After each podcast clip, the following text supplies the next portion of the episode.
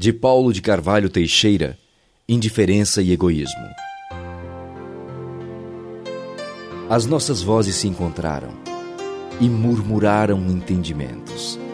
Quando os nossos olhares se cruzaram, carregados das mesmas decepções. As mãos, as nossas mãos, estavam trêmulas, trêmulas e frias pela inclemência do inverno das nossas existências. As nossas faces estavam tristes, tristes e enrugadas, como as rugas dos tempos e da saudade. Não éramos velhos, mas estávamos envelhecidos. Não éramos sós, mas vivíamos sozinhos. Eu lhe propus aquecer as suas mãos com o frio das minhas mãos. Mas você, indiferentemente e egoísta, preferiu continuar com as mãos frias e as faces enrugadas.